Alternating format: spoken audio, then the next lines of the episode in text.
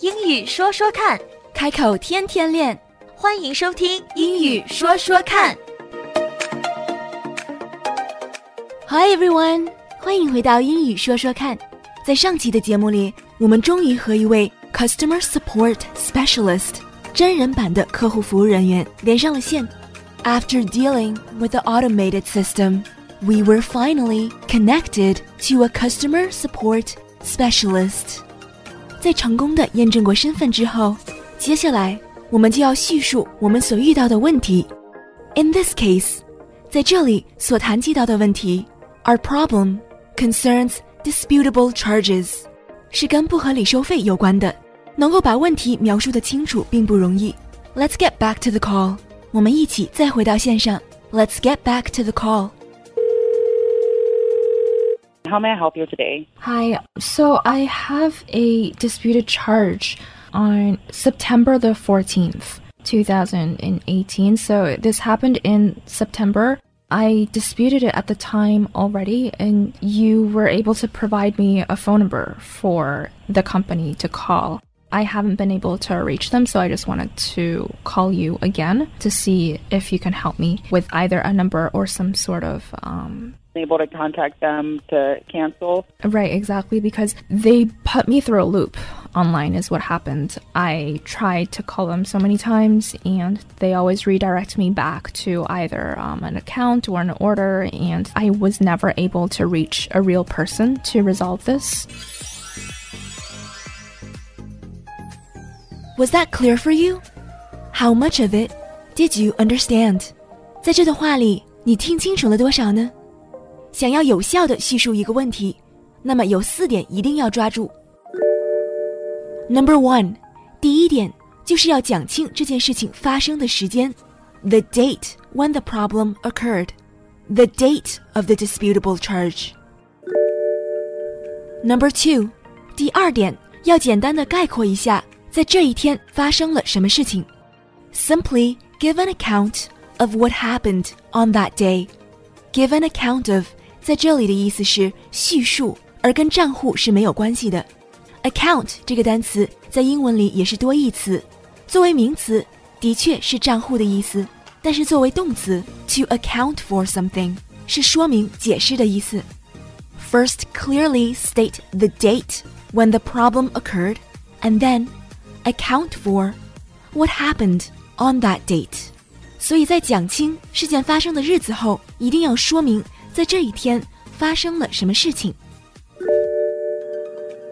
第三点，Number three, explain what you did on your part to address the problem. 说明一下，为了解决这个问题，你都做了些什么？因为在西方，人们非常注重自己的责任感，尤其是遇到困难的时候，不管情况再怎么糟糕。再怎么复杂，当我们在找别人来帮我们的时候，我们一定要说清楚我们自己已经做了什么。这一点非常重要，尤其是当我们在跟客户服务人员沟通的时候，一定要把我们自己已经该尽的责任、该做的事情讲清楚，要不然 customer support 是不会如此费心的帮我们的。他们一般都会把我们打回去，让我们自己去跟出了问题的公司去解决。这种互相推卸责任的情况，相信大家都不陌生，所以一定要非常明确的跟他说，我们该尽的责任已经尽了，We did our part, and now it's up to them to help us。也就把我们带到了第四点。Number four, after we did our part, this is a problem that we're still left with。当我们尽了自己的责任之后，这是如今我们还在面对的问题。